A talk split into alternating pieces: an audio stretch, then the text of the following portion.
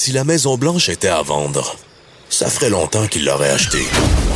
Vous écoutez Que Dieu bénisse l'Amérique. avec Vincent Dessureau. Évidemment, depuis des mois, ce qu'on surveille de près, qu'on essaie d'analyser, c'est les sondages pour essayer de voir euh, ben, quel candidat a l'avantage. Évidemment, il y a le sondage euh, national, mais on sait que le sondage national, ça ne veut pas tout dire parce que Hillary Clinton euh, et Al Gore l'ont appris à leur dépens qu'aux États-Unis, on, peut perdre le vote populaire, mais on peut gagner au vote populaire, mais perdre la présidence. Et ben, alors, on regarde par État. Évidemment, on sait qu'en 2016, euh, on donnait Hillary Clinton gagnante et que ce n'est pas ce qui s'est Alors, comment interpréter les sondages cette année? Est-ce que c'est fiable? Euh, quel est le son de cloche en date d'aujourd'hui, le vendredi, à quelques jours du vote? Mais pour en parler, euh, qui de mieux que le président de la firme de sondage Léger qu'on a en ligne, Jean-Marc Léger? Bonjour. Oui, bonjour. Euh, bon, je- je- je- d'un, ça doit être excitant quand même pour quelqu'un qui s'intéresse comme vous à euh, la, politique américaine, d'arriver si près alors que tous les yeux sont toujours tournés vers les films de sondage, dont la vôtre. Euh, ça doit quand même être un moment excitant pour un sondeur? Bah, c'est ce qu'on aime, c'est pour ça qu'on fait ce métier-là. Les élections américaines, on appelle ça le Super Bowl des sondeurs. Ah oui, ben parce que il faut dire un peu parce que c'est compliqué. Euh, Nous, au- bon, j'ai l'impression qu'au Québec, au Canada, quand vous faites des sondages, euh, le- le- les parties régionales, c'est un petit peu moins important. Aux États-Unis, euh, on, ne rentre pas dans toute l'explication des grands électeurs, mais c'est c'est un peu plus complexe quand même. Ouais, mais si on, on peut simplifier en disant que c'est pas une élection, c'est 50 élections. Il y a 50 États, il y a une élection par État. C'est vrai. Les candidats devraient. Et parmi les 50 États, il y en a 40 où on sait déjà ce qui se passe. Au Kentucky, en Oklahoma ou en Californie, là, je peux vous dire qu'il va gagner aujourd'hui. Il n'y a, pas- il y a pas de sondage à faire. là. Mais il y a une dizaine d'États clés qui font la différence entre une victoire et une défaite. Et en 2016, contrairement à ce qu'on pense, les sondeurs ont été très précis au national. Ils ont prévu que Clinton gagnerait par 3 et finalement, elle a gagné par 2% soit 3 millions de votes. Le problème, c'est qu'il y a eu cinq États, des États clés, où les sondeurs avaient prévu un gain de 5% pour M. Biden et il s'est fait ramasser par M. Trump par 0,1% 0,5% des voix dans le Wisconsin, le Michigan, la Pennsylvanie. Et la dernière fois, là, tous les as se sont alignés pour, pour M. Trump pour gagner. Fait que oui, les sondeurs n'ont pas été parfaits, mais euh, en bout de ligne, euh, Trump a été extrêmement chanceux de s'en sortir. Cette Effectivement. fois-ci, Oui, allez-y. qu'est-ce qui change? Je suppose qu'on a quand même euh, peut-être certains types de voteurs qu'on avait sous-estimés dans ces États Donc, on comprend que c'est quelques, euh, quelques statistiques bien précises. Est-ce qu'on peut dire que les sondeurs, cette année, ont corrigé ces lacunes-là? Est-ce que c'est possible de les corriger? Oui, d'abord, les sondeurs qui avaient fait des sondages dans ces États-là, c'est des sondeurs qui étaient peu connus, très partisans. Hein, c'est pas les grandes firmes nationales. Cette année, toutes les grandes firmes nationales ont sondé dans les, États pour être sûr d'avoir une vision plus claire. Qu'il y a déjà un élément différent. L'autre facteur, c'est quand on évalue les sondages de 2016, ils sous-évaluaient les gens peu scolarisés. Parce que le sondage par Internet, par exemple, ou les sondages par téléphone, souvent on a tendance à parler à des gens qui sont plus scolarisés. Et ça, ça a été corrigé. Ce qui n'est pas corrigé, c'est ce qu'on appelle des shy Trump voters. Des gens qui sont gênés de dire publiquement qu'ils votent M. Trump parce qu'il est gênant à certaines occasions. Là. Et ça, il y, aura, il y aura toujours un léger biais républicain pro-Trump. Est-ce que c'est de 0,5% d'1 ou 2% On va le voir la semaine, pro- la- la semaine prochaine. Il y a une limite dans, dans la science du sondage. là. Nous, on se fie sur ce que les gens disent.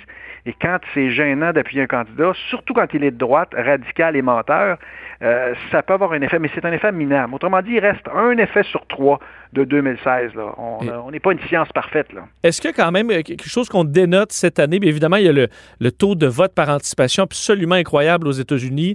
Mais est-ce que vous Ouais. notez à, à quel point c'est c'est un choix final et que peu importe ce que vont faire nos candidats en fin de semaine et en début de semaine prochaine, euh, les gens ont leur idée de fête aux États-Unis depuis longtemps?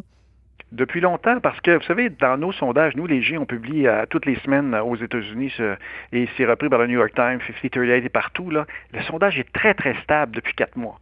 L'avance est toujours entre 8 et 9 points pour M. Biden dans nos sondages, et c'est la même chose à la moyenne nationale. C'est, très stable. Donc, les gens ont fait leur choix depuis longtemps. Pire que ça, quand on demande aux gens est-ce que c'est définitif ou vous allez changer d'idée, vous avez seulement 4% des gens qui disent qu'ils peuvent encore changer d'idée. Au Canada, la dernière élection, j'en avais 35% qui disaient qu'il faut encore changer d'idée.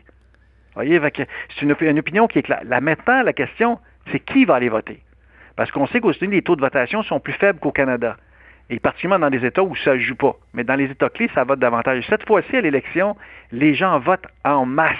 On a plus de 85 millions de personnes qui ont déjà voté au moment où on se parle, avant même l'élection. C'est un record historique, ça. On dit en général, M. Léger, que souvent quand le vote sort, c'est pour du changement. Est-ce que ça, c'est juste une, une, une, phrase qui, qui, qui veut rien dire? Ou en général, on voit ça que quand les gens vont voter, c'est en général parce qu'il y a un changement?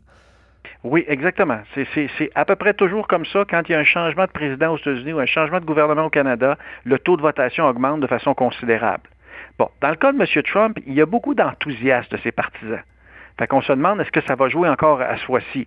Mais la majorité du temps, c'est un indicateur. Quand vous prenez tous les indicateurs, les intentions de vote nationaux, les intentions de vote par comté, l'argent cumulé par les candidats où M. Biden en a trois fois plus, le taux de votation qui est élevé, l'enjeu d'élection qui est la pandémie, vous avez des conditions gagnantes parfaites pour M. Biden pour gagner l'élection mais on se garde un peu de gêne. Parce que c'était contre n'importe quel autre candidat que Trump, aujourd'hui, je l'affirmerais, c'est réglé, M. Biden a gagné. Mais parce que c'est Donald Trump, on se demande justement, y a-t-il un effet final qui va réussir à, à créer comme il l'a fait en 2016? C'est pour ça qu'on se garde une réserve. Mais la probabilité que M. Biden gagne est nettement plus forte que celle de M. Trump. Euh, le, portrait, si on fait un portrait de la situation vraiment en date d'aujourd'hui, puis on comprend que ça peut que ça peut évoluer dans les prochains jours, qu'il y a plein d'inconnus. Et donc, présentement, est-ce qu'on se dirige, on comprend qu'on se dirige vers un gouvernement de, euh, Joe Biden? À quel point est-ce qu'on a vraiment des chances d'avoir ce qu'on appelle le landslide, vraiment un raz de marée euh, bleu qui emporterait entre autres le Sénat avec, avec eux pour dans le camp démocrate? Est-ce que c'est une possibilité qui est encore très forte de vraiment avoir une vague bleue emportée et une victoire hors de tout doute pour Joe Biden? C'est-à-dire qu'une victoire de M. Biden, c'est probable. Que ce soit une grande victoire, c'est possible. Mais même une victoire très serrée de M. Trump est encore possible. Il y a encore un chemin pour la victoire. M. Trump doit absolument gagner la Floride, où c'est serré. Mais il doit gagner également l'Arizona, la Caroline du Nord, la Pennsylvanie, où il est en arrière sur M. Biden. En gagnant ces quatre États-là, il peut se permettre de gagner. Alors que M. Biden, lui, a gagné déjà très en avance dans le Michigan et le Wisconsin. Il n'a qu'à gagner un seul des quatre pour gagner, alors que Trump doit gagner les quatre. C'est pour ça que le chemin de la victoire de M. Biden est beaucoup plus évident que M. Trump. Mais on ne peut pas mettre de côté que quand tu es en dedans de la marge d'erreur, donc du 3 c'est possible. Il faudrait que la marge d'erreur joue partout dans ces quatre États-là pour permettre à M. Trump de gagner. Ce qui est peu probable, mais il reste encore. Euh, c'est pour ça qu'il y a des élections, hein, qu'il n'y a pas juste des sondages. Entre le sondage et l'élection, il y a, d'autres réalités là, qui, peuvent arriver. Justement, vous, Jean-Marc Léger, le soir du vote, quel est le premier indice que vous allez essayer de trouver? Est-ce que c'est les chiffres dans un État en particulier qui vous donneront vraiment le son de cloche à dire Oh, on va avoir une bonne soirée pour Biden ou on va avoir une bonne, on va avoir une bonne soirée pour Trump? Ben, d'abord, ça va être une soirée électrisante. Moi, je suis à, LCN avec Pierre Bruno, Mario Dumont et Emmanuel Latraverse. Là. On va suivre les résultats, mais derrière, ce que vous verrez pas, c'est qu'on aura des premiers résultats dès 7 heures. Et dès 7 heures, vous allez avoir des États qui sont loin, là, des, États, des États dans le Midwest américain, Midwest américain. Et là, on va voir si l'avance de M. Trump de la dernière fois se maintient. Actuellement, les sondages lui font perdre 7 ou 8% dans ces États-là.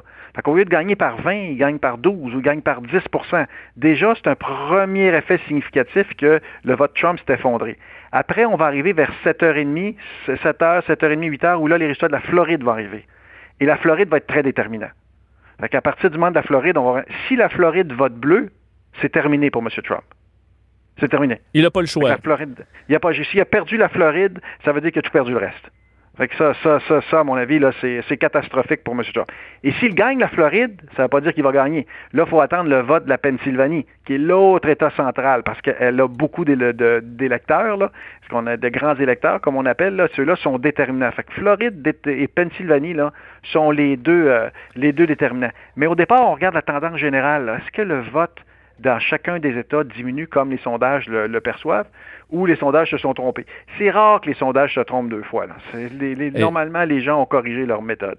Et en terminant sur les enjeux, euh, si Donald Trump perd mardi, ce sera la faute à quoi selon euh, euh, vos, sondages? Est-ce que c'est la première chose qui me vient en tête, c'est évidemment la COVID, surtout qu'on a des hausses de cas extrêmes vers la, toute fin de, ce, de cette campagne. Est-ce qu'on pourra déterminer que c'est cet élément-là qui aura le fait le plus mal? C'est sûr qu'on appelle toujours, à chaque élection, on appelle ça la question de l'urne. Quelle est la, question la plus importante quand l'électeur rentre dans l'isoloir et inscrit son bulletin? Quel, est le facteur clé? Pendant, depuis, les, depuis les années 80, l'élément majeur aux États-Unis, c'est l'économie. Est-ce que j'aurai plus d'argent dans mes poches? C'est l'élément central. Un, conseiller de Bill Clinton avait dit It's economy stupid. Mais là, aujourd'hui, c'est différent. Pour la première fois, la pandémie est plus importante que l'économie. C'est vraiment une bataille entre l'économie et la pandémie, mais l'enjeu de la pandémie devient plus important. Aujourd'hui, j'aurais le goût de le paraphraser. It's pandemic. Pandemic, stupid. La, question de l'une, c'est la pandémie. Est-ce que tu crois lequel des deux est, le mieux placé pour gérer la pandémie? 48% disent M. Biden, 38% disent M. Trump. Vous voyez, fait que là-dessus, M. Biden a encore un avantage sur la pandémie, particulièrement parce qu'à la fin de la campagne, au moment où on se parle, dans tous les États américains, le nombre de cas est à la hausse. Votre Donc, ça, c'est un facteur déterminant. Votre prochain sondage, le dernier, il sort quand? Lundi. Lundi, oh. le dernier, celui qui, s'approche des résultats. Ça ne peut pas varier énormément parce que ça n'a pas varié pendant, pendant quatre mois. Mais quand mhm. même, on attend quand même le dernier là, pour voir si les électeurs américains qui sont prêts à aller voter, est-ce qu'ils vont suivre la, tendance. Mais comme on vous l'a dit, il y a déjà 85 millions sur 150 millions qui ont déjà voté. Plus de la moitié ont déjà inscrit leur vote. C'est fou, c'est vraiment impressionnant. On est vraiment en ligne vers une soirée électorale complètement folle. D'ailleurs, vous allez participer à LCN, donc c'est à partir de 19h qu'on aura les premiers chiffres? À partir de, 6h30, 18h30, nous, on est en onde. Et à partir de 19h, on aura les premiers chiffres. Une soirée palpitante. C'est comme je vous l'ai dit tantôt, c'est pour ça, moi, je fais ce métier-là. Oui. Avec un silex de café bien plein euh, si jamais la soirée euh, s'étire. Jean-Marc Léger, c'est un grand plaisir de vous parler et euh, on va vous, vous écouter sans faute mardi pour la, la grande soirée électorale. Merci d'avoir été là. Au plaisir. Au revoir. Au revoir.